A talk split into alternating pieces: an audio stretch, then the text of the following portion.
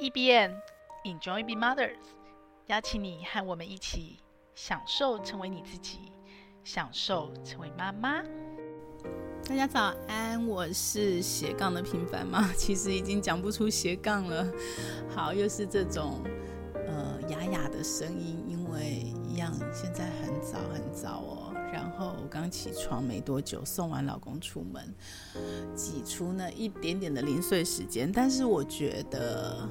录 Podcast 是我 EBN 这边最后的堡垒了，所有的斜杠都垮了，那心里还是觉得可惜，就是过去两年的累积就这么中断了。但是好像又不是这样，因为现在在做的事情，其实是因为过去的累积所得到这个机会才有办法进行，而我当初选择了现在做的事情，其实也就是在扩大。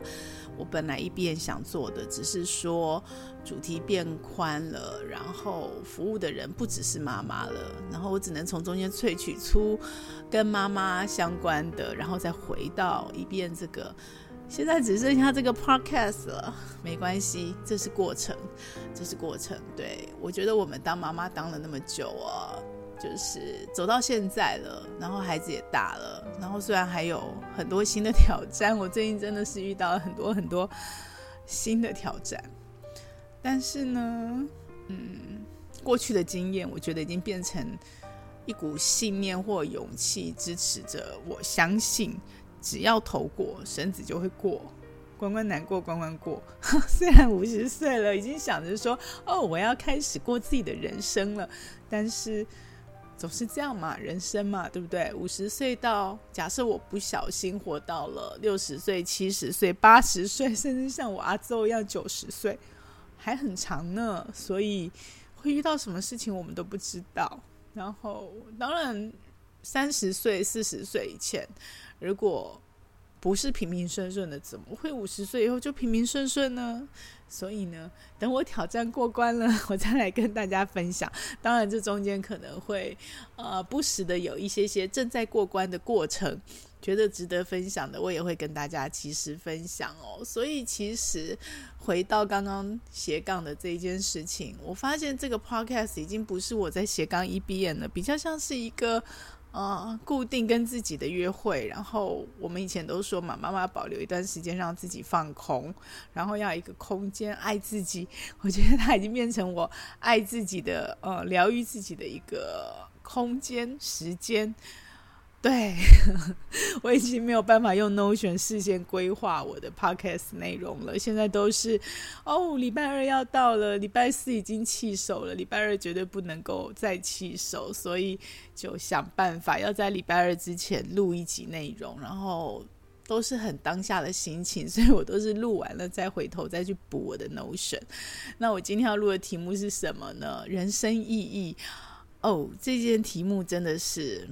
我不知道妈妈，你有没有想过你自己的人生意义这件事情？我觉得这关系到每个人的背景、每个人成长的历程、每个人原生家庭跟每个人的特质。那我有没有思考过人生意义这件事呢？坦白说，还真的没有认真思考过。对，我似乎是那个自带能量的能量场，好像人生就一直很有意义。我没有思考过。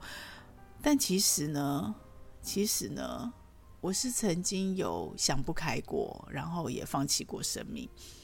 然后我自己知道，走过那个历程，你再有人生意义，你的能量场再长，那只是一个理智断线的一瞬间。我自己经历过，所以我知道。然后，但也因为这样被救回来以后呢，我其实更珍惜生命，再加上。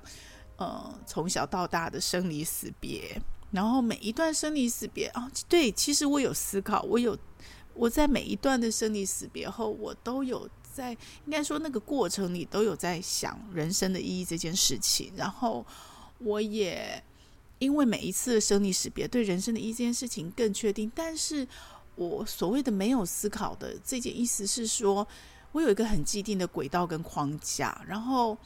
我的每一次生离死别，包括我自己车祸重伤，我真的在死亡边缘来回过好几次，所以它都只是让我更珍惜人生，更珍惜生命，然后让我更笃定的相信，我原来选择那个人生意义的轨道就是这样，而且我更坚定的相信我要这样走下去。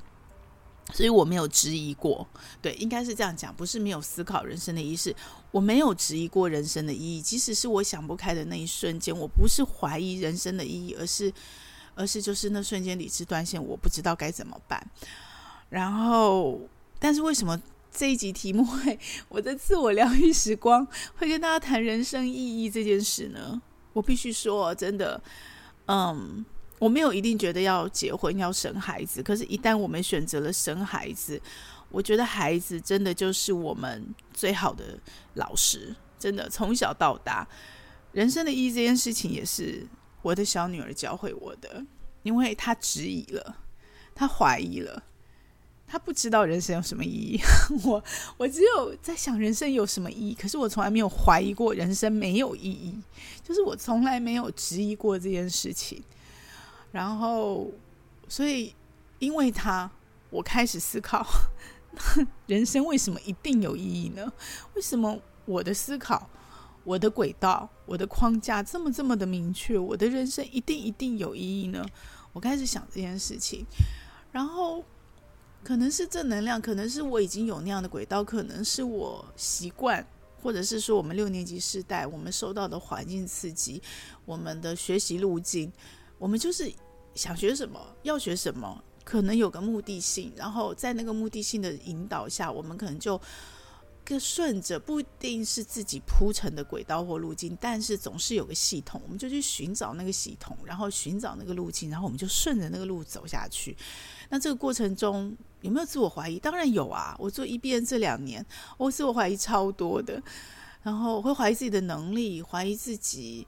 哦，是不是真的做得到？怀疑自己是不是选对了？怀疑自己到底在干什么？但是我没有怀疑过 EBN 这件事情的初衷，我也没有怀疑过我想要分享，我想要陪伴每一个妈妈，享受成为妈妈这件事情是有问题的，是没有意义的。这就是在差别。所以我其实，在思考，我在女儿启发我思考这件事情的时候，我就想发现说，哎，对耶。我其实一直在看心灵成长的书，包括心理学，包括很多呃身心灵，嗯、很多人生意义的书。因为女儿啊，我疯狂的 从图书馆 借了一堆人生意义的书，再重新回头看。对，我看这种书，不知不觉一直在吸收，所以它成了我既定的信念。我没有怀疑过他，可是真的人生就有意义吗？那为什么有人会怀疑人生的意义？这件事情是我没有体验过的，我没有思考过的。那真的很谢谢小女儿，然后，呃，还在陪伴的历程，但是我也重新把自己跳脱框架、跳脱轨道，来试着怀疑说：人生真的有意义吗？如果说我们没有这样的一个信念，它就是一个随机的组合。那我们为什么要拼下去？为什么要努力？我们为什么要套句我女儿说的梗图哦，白话她说：我们为什么要辛苦的去为了以后知道的辛苦再继续辛苦？诶，她是这样写的吗？我有点忘记。反正对于没有意义的这样的一个想法，就是觉得你现在在干嘛？你读书为什么？你为了要赚钱？那你赚钱为什么？为了要嗯。能够耍废，能够躺平，能够休息，那你现在不就可以耍废跟休息吗？好，大概是这样的白话。诶，我反驳不了，我无法在第一时间反驳他，我只能隐隐约约觉得说不是这样的，不是这样的。你读书是为了赚钱，赚钱是为了去更自由的选择你生命想做的事情，而你生命想做的事情绝对不是只有耍废，不是只有躺平。但是那是什么呢？我认真在想，或许。之后答案还会改变，因为这是一个呃搜寻成长的过程，所以我不知道以后答案会不会改变。但是当下我有一个初步的小小的结论，我想要先跟妈妈们分享哦。第一个小小的结论就是，嗯、我有一直有很多的梦想清单。然后在我推广 Notion 的时候，也跟妈妈们分享。其实，在 Notion 之前，我就有一本笔记本，不断的记录着我每一个跨越人生阶段的时间点，我的梦想有什么样的变化，我有什么新的梦想清单。然后在 Notion 上就变得更方便了。然后我每一年、每一个月，甚至到每一天，最近有点打乱了，但是我还是勉强的在靠着 Notion 在支撑着我。好，嗯，现在比较是事情追着我跑哦。那之前也很忙，可是是我很 organize 在 Notion 的协助下，我追着事情跑。对，但现在最近真的是忙到有点被事情追着跑哦。然后很多事不是自己能控制的，但也没有关系，Notion 还是陪着我。那我的每一天虽然没有像之前那么的从梦想版到专案计划到我的呃行动计划，然后到我每天的行事历，我现在都变成反过来哦，就是我每天行事历先 on 了，然后我再回头去追溯，那它跟我的行动计划有哪些相关呢？那它再连接到我的哪个专案，最后回到我的梦想版，我是反过来做的，因为最近真的是太忙了。那我觉得这也是一个历程，让我知道说。呃、嗯，一来感谢 Notion 真的是由上而下，由下而上，非常自由，我可以一直依赖着它。二来是让我自己知道，哦，原来还有另外一段是这样子的由下而上的操作，原来有这样的一段人生历程。好，所以我都是有梦想版的。可是，在我回忆人生意义这件事情，在我呃思考我过去对人生意义的思考，到当下。然后，甚至到我曾经想不开的那段时间，或者是我现在很有意识的去思考，如果你就放弃了生命，你的脑袋会是怎么样一个状态？我去模拟，我去同理，我发现梦想这件事情是一个 plus 的能量，什么意思呢？就是我似乎。会为了梦想不断的前进，让我的人生一再的加分。那我的正能量的人生也是靠这个一直在不断累积我所谓的个人的人生的意义。但是，但是，如果有一天我放不开。呃，如果我有一天我放不下，然后想要离开，我的让我放不下的不是这个 plus，就是这个 plus 是加分，它让我更美好。但是让我舍不得、离不开的、放不下的，不是这个所谓的梦想，那到底是什么呢？那到底是什么呢？这个提问我真的是想了好几天，然后突然有一天灵光一闪。啊，我有个好朋友新田哦，他是呃寿险经纪人，然后他在他的 email 尾端曾经有写过这么一句话，我印象很深刻，就你的生命的意义是建筑在别人对你的需要上面，呃，大概是这样的意思。那句话一直非常的嗯，就是让我印象很深刻，然后也冲击过我，然后也深刻在我的脑海里，但是我没有去。认真的思考过这句话，然后就在我想这个题目的这几天这一段时间，突然这句话很强烈的浮现出来。对，生命的意义是在于别人对你的需要，而你放不下、离不开、舍不得的是什么？其实不是梦想，是什么？是责任，是责任。因为别人对你有了这个需要，所以你对他有了责任。你对他有了责任之后呢，所以你的生命就有了存在的价值跟意义。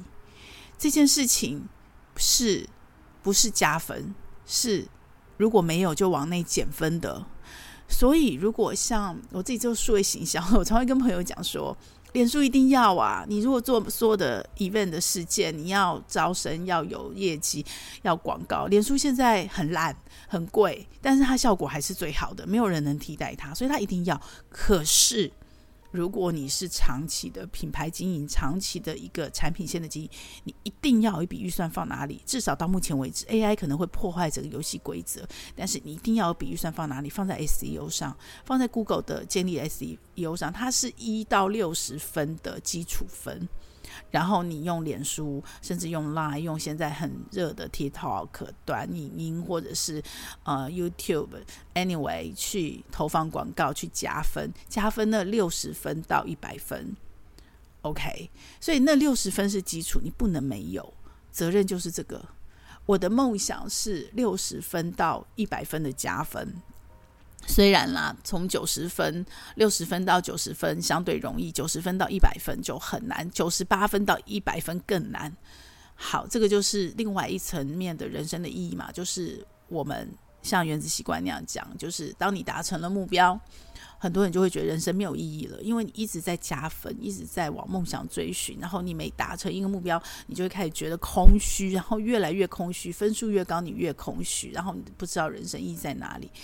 可是你回头想哦，当你一到六十分的时候，其实支撑着你的人生的意义的不是，呃，梦想是遥远的九十分是一个目标，可是你真的要做到是你要考及格嘛？那你及格的是什么？其实是责任，是需要。而这个责任跟需要的背后更深的是什么？其实又回到人的本质，是连接，生命的连接。你如果是一座孤岛，不不是每个人都一定要百分之百完全连接才能够活下去。有很多内向人，可是如果他整个世界只剩他自己一个人的时候，完全断掉了连接。我不能说没有人能够活下去，没有人觉得人生有意义，因为我不是那样的人，我不知道，也无法想象，也不敢说这个世界没有人，搞不好有人就是完全断连接，他可以活得很好，他觉得人生有意义，我不知道，但是我知道是大部分的很困难，这也是为什么我就理解了，对于我这种人来说，我最深最深的悲剧哦，呃，会让我每次触动到，不只是当下。当下流很多眼泪，哭得很伤心。我还可以解放我的情绪，然后余音绕梁，就是悲伤好久好一阵子。看完一部电影后，悲伤好一阵子，会不时的想到，然后没来由的心里就会有点难过的那种悲伤，那种很深的悲伤，通常都是孤独的一个人，寂寞，更讲孤独寂寞的一个人。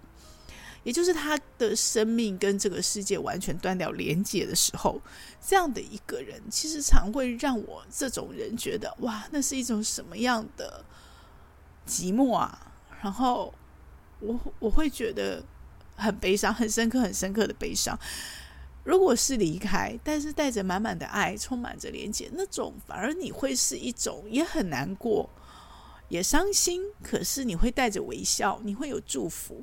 可是，当他只是一个一个人的连接，像比悲伤更悲伤的事啊，还有好多故事，六号咖啡馆，很多类似这样的剧情，都是这个世界到最后他只剩一个人了，他没有任何意义了。那那个没有意义，不是只是失去了希望，失去了梦想，没有梦想目标而已。其实还有很大很大的一块，其实是责任。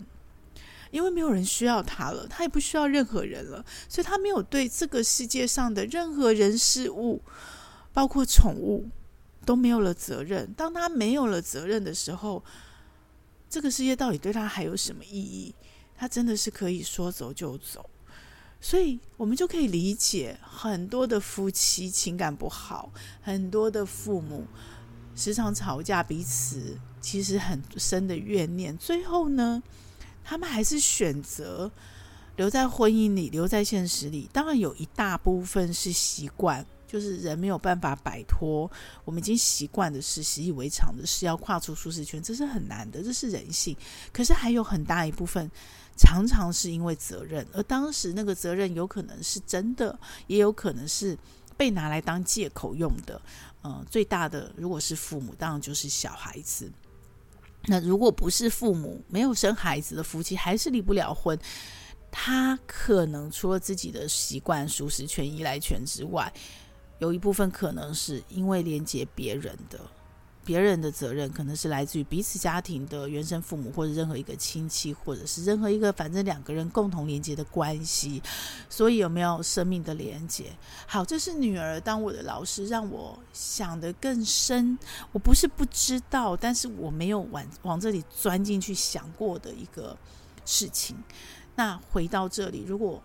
当人的生命底层、人生的意义从一到六十分，是因为责任，是因为别人对你的需要，也是因为我对别人的需要。那那个关系连接就很重要。这样我也明白说，很多的青少年跳楼想不开，其实最终的那个结果，他找不到人生意义，找不到人生目标，那个出问题的结果，那个点都是在底层，是在关系，可能是他。恋爱失败了，一时想不过去了。那因为这个失败断了关系，断了连接，没有了责任，所以他就跳下去了。也可能是跟父母的关系有问题了，然后他照着父母的期望而活，然后所以。他不想再承担了，然后他不想再扛这个责任，于是他跳下去了。也可能是很好的闺蜜、朋友人际关系受挫了，所以他发现这个世界没有人需要他了，然后他也不需要任何人，所以他跳下去了。我不知道，我不是专业的心理咨商师，只是这个历程又让我想更多更深了，那怎么办？我们不能只是想问题嘛？我到到此为止，我只是好像厘清了我的问题，但是我还是没有找到解决方法。但是我有在思考到更多的另一件事，我要做的自我的调整跟改变。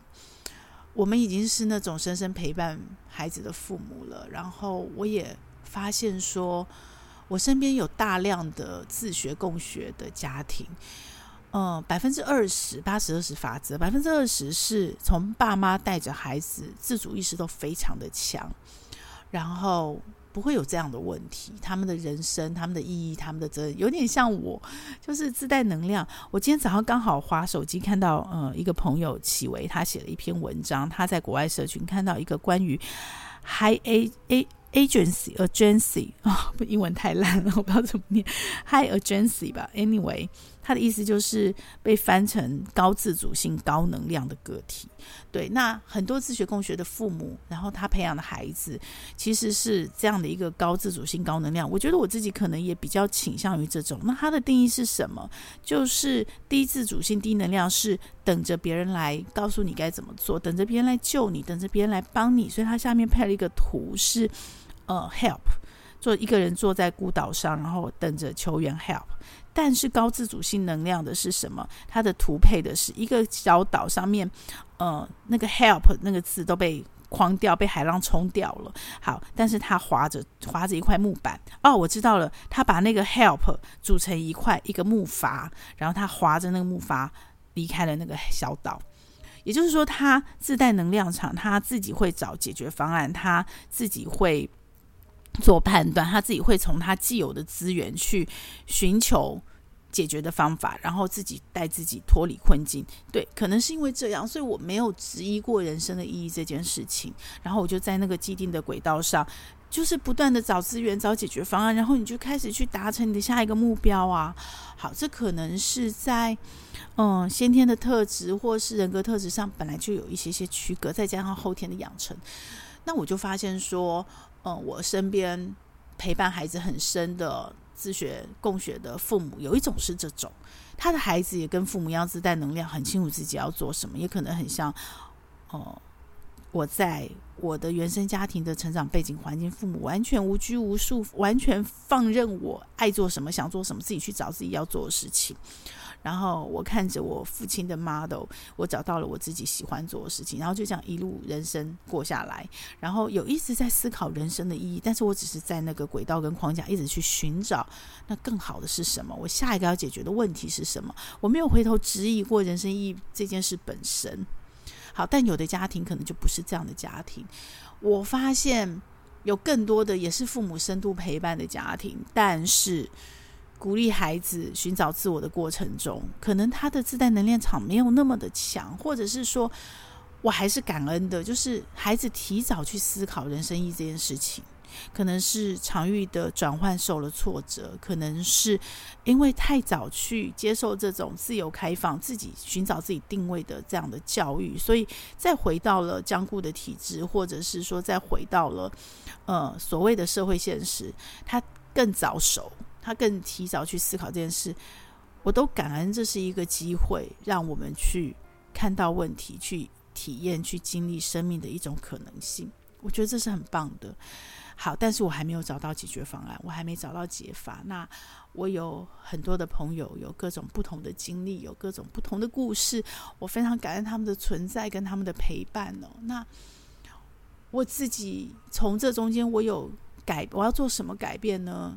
到目前为止，我想到的几个可能的点是：第一个，我开始怀疑起，嗯、呃，我们上一代其实，我父母是还好，他已经把自己准备好，但是我知道我身边很多的朋友的上一代其实是完全没有保险，完全没有养老的规划，就是靠政府。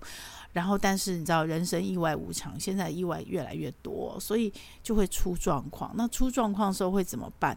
就是他的子女就变成他的保险公司了。所以我身边有不少朋友，本来是平平顺顺的，本来是有他的人生规划，但是突然人生中场受到了特定的亲人、亲朋好友的生命转换的影响，然后整个自己的人生也跟着被改变，甚至被拖垮了。好，那。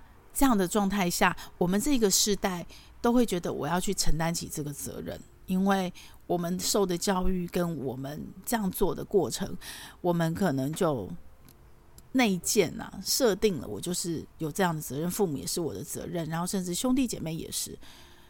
也因为这样，所以我们这个时代六年级时代就相对的更更夸张的去跟孩子强调，我们不是你的责任。你自己做自己，有没有？我从高中就受到《先知》这本书的影响，孩子是箭，我父母是弓，弓把箭射出去，箭是要飞出去的，所以弓要自己把自己照顾好。所以包括我现在自己在做的十年千万的准备，呃，周休七日月领七万也好，我们为了健康努力，其实都只有一个目的：第一个，我自己要好好的慢慢活嘛，好好死。那慢慢活，好好死的另外一个层面一就是，我不要拖累我的孩子。我自己把自己照顾好，不要拖累我的孩子。然后我们都是不像父母一代很忌讳谈生死，然后我们是，我是啦，至少我是。那我身边很多朋友也是，我们是很早就开始，孩子很小就开始跟孩子谈生命教育、谈生死。在谈生死的过程中，就也会带到说。我们不会成为你的拖累，我们会自己努力，但是你们也要自己努力嘛。你们靠自己努力，你不要指望我留下什么给你，因为一旦有这个指望说，孩子就更躺平了。对，那你不要指望，但是当然孩子也会眼睛亮着在看父母准备什么，努力什么，对不对？所以跨世代真的有世代不同的影响，但是我们是很高调的去强调、去 highlight 说，我们会照顾好自己，我们不是你的责任。这段历程，最近这些日子，我开始。开始质疑起，我这样做做得这么彻底、这么透彻，是对的吗？是对的吗？我没有答案哦，我没有答案，我没有觉得他不对，但我也在思考，我是不是做过头了？当一个生命，我是不是断掉了孩子生命跟生命的连接？我是不是断掉了孩子某一种责任的可能性？对，因为这是一个长期的、潜移默化的。影响跟思考跟教育有没有？所以我开始质疑自己这件事，这个行为，我是把自己断得太干净了？其实夫妻之间也是，我们需要独立的空间，我们需要呼吸的空间。但是当两个夫妻彼此之间太独立了，彼此的相关性跟依求需求度太低的时候，彼此的责任感。只建筑在对自己这个家的虚拟，而少了彼此之间的那个依赖的时候，其实夫妻关系是会有危机的。那我们跟孩子是不是也是这样？我们不拖累孩子，我们把孩子当箭射出去，我们把弓拉得越满，有没有？我们自己撑得越久，越努力，把孩子射得越远。到底这件事情？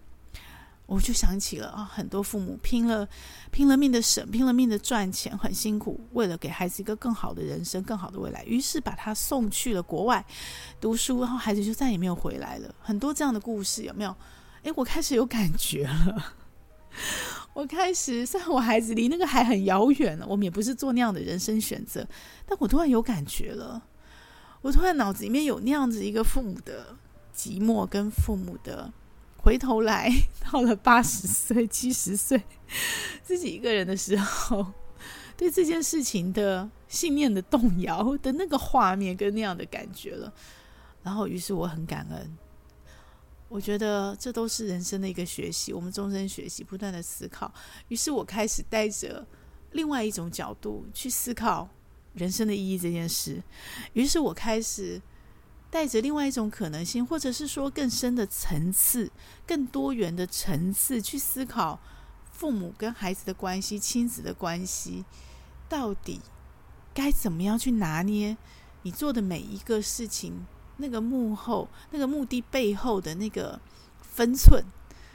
对，我开始思考这件事情，然后我说的改变是这个，我开始重新拿捏，我开始重新的。去思考说，我跟孩子的亲子关系，其实也到了青春期，本来就该转换了嘛。我一直很想做个题目：青春期 VS 更年期。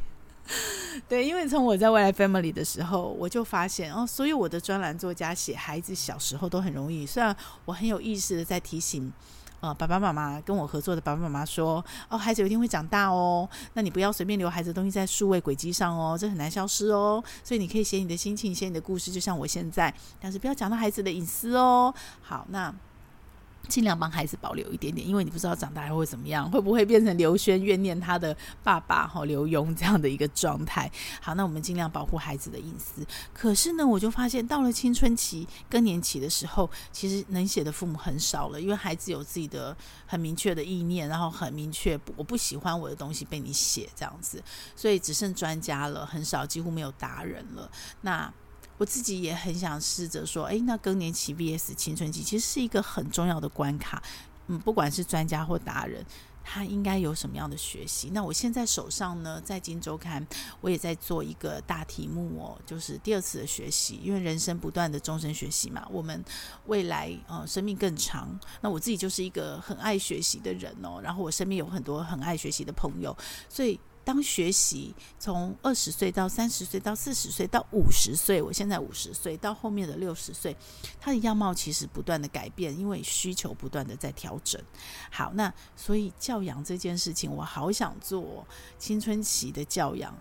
我第二次学教养，我第一次学教养的时候是怎么把 baby 带大，然后就是我们之前学，我怎么陪伴孩子，我怎么深刻的，我怎么样在教养的过程中，怎么样适度的赞美，怎么样适度的鼓励，然后我要用鼓励替代赞美，然后我要怎么培养孩子的自信，我怎么样培养孩子主动学习的那个欲望，在这边花了很多很多力气。现在青春期、更年期 VS 了。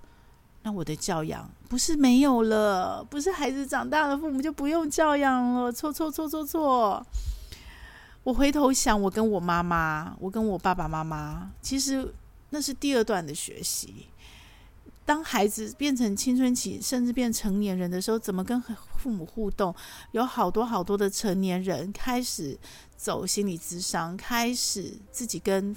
原生家庭和解，跟自我和解，这其实也是教养。只是对孩子来讲，这个时候他可能成为父母了，他开始第一次教养的学习，开始呃学习怎么样成为父母。但是同时间，他也在学习子女的角色，怎么跟孩父母互动。那对父母来讲，一样的。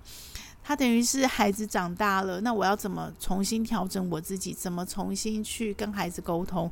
类似像我现在在思考人生的意义这件事情，我跟小小孩，我们怎么用绘本？怎么用故事？怎么去做生命教育？但是当他是有自己思考、独立完整思考的青少年，他被你前面的教育教养成一个有自己独立思考系统、自己人生价值的青少年的时候。这时候，他的人生价值，他的他的思考点，如果跟你开始慢慢分歧了，慢慢慢慢走差了，那身为父母的我们，跟他之间的关系、亲子关系跟教养互动又是什么呢？我才刚开始学啊，对、啊，永远学不完啊。所以，孩子是爸妈最好的老师。之所以是那个最好的老师的原因是。孩子总是强迫你学，你没得选，对吧？你如果是自己学，我可以选择我喜欢、有兴趣的，我要去学这个、学那个。哦，因为我的工作，我一样，我先选择了我的工作，于是我因为我的工作，我必须去学这个、学那个，去增长我的专业。你相对有的选，你相对比较自由度。可是当孩子，你因为孩子要做任何学习的时候，你没得选。好，就好像男人要当兵，我们觉得男人经过当兵的过程会比较容易成熟。为什么？因为没得选。哦，长官要你做什么，你就要做什么，你没得挑。可是当你没有当兵的时候，你就会多了那一股任性，哈，任意而为的任性。你当你没得选的时候，你会多了另外一股任性。我常用任性跟任性这两个在讲。那股你没得选的任性是什么？是你没有那个自由的时候，你还是得撑下去。这其实回到了我刚刚前面讲的。它是责任，它是责任。而当你有的选的时候，你有自由的时候，你是任性，你是可以自由自在选择。而人生不是只有责任，只有责任，即使你再有任性，你很容易你会断啊。但是当然，你有了任性的训练，你相对不容易断。那是不断不断在别人的需要跟自己的需要连接，生命连接的时候，你看到那个责任，然后你承担下来。然后你去完成那个责任，你的人生离不开的是因为那个责任，是因为那个责任。所以我们要培养孩子的责任感这件事情。嗯，小时候我知道，那是知道。我现在孩子长大了，我不只是知道，我是深刻的体认到，原来他这么的重要，原来他这么这么这么的重要。那如果妈妈你跟我一样的年纪，我们现在开始一起学，一起学人生的责任这件事情，尤其是如果我们本来就是很有责任感的父母。那我们的孩子相对是不是受我们身教影响也那么有责任感，还是因为我们太有责任感了，所以孩子反而对责任这件事情是没有感觉，是无感的？可能是我们重新要做的学习。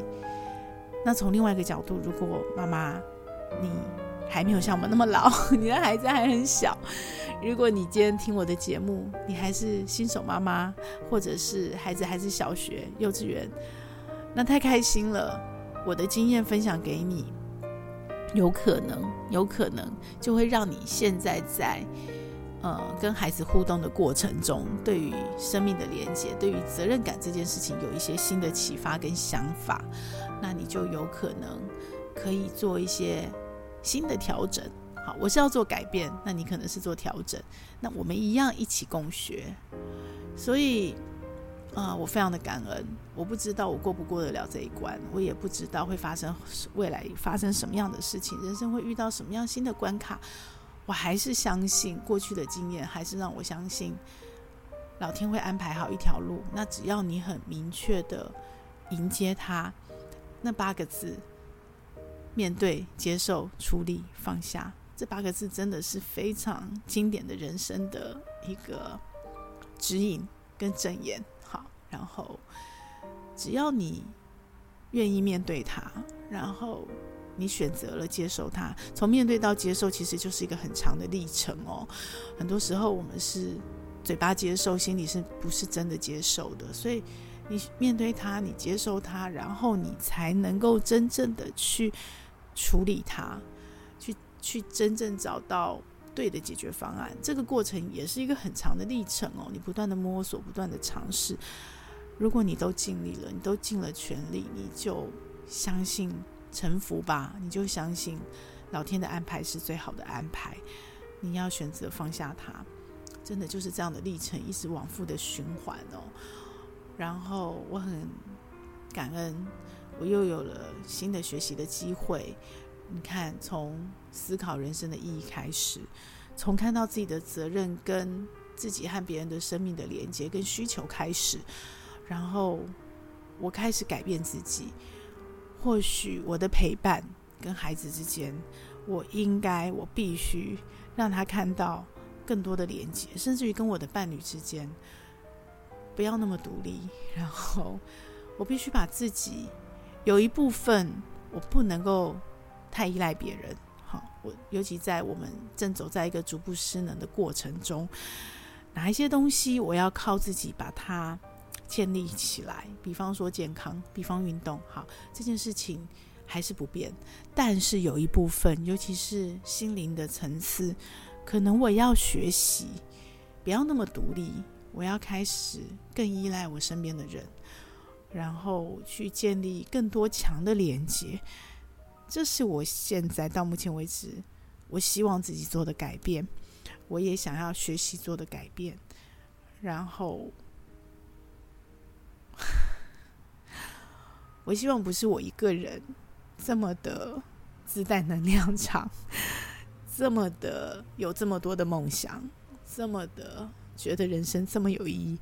我希望我身边的很多人，不只是我最亲爱的家人，我亲爱的朋友，甚至于说听节目的你，呃，看到我的文字，看到我开的课程，跟我一起学习共学的每一个妈妈，甚至是爸爸。大家都跟我一样，人生是有能量的，我们可以体验人生的美好，然后我们可以明确知道我们生命的意义，然后我们身边有需求，我们也有责任，然后我们可以一起啊，在我们有限的生命里，好好的享受这个人生，享受体验这个世界一切的美好。一起享受我们身上挂着的每一个角色，一起跟我享受成为妈妈。这个节目会在各大 Podcast 平台播出。如果你喜欢我们的节目，欢迎你把节目分享给你的亲朋好友哦。也非常的欢迎你留言告诉我你想听什么题目，告诉我你享受成为妈妈的诀窍。也欢迎你在我们的说明栏有一个联署签名，跟我们一起签名，一起享受成为妈妈，享受快乐，也享受痛苦。让我们一起来享受成为妈妈。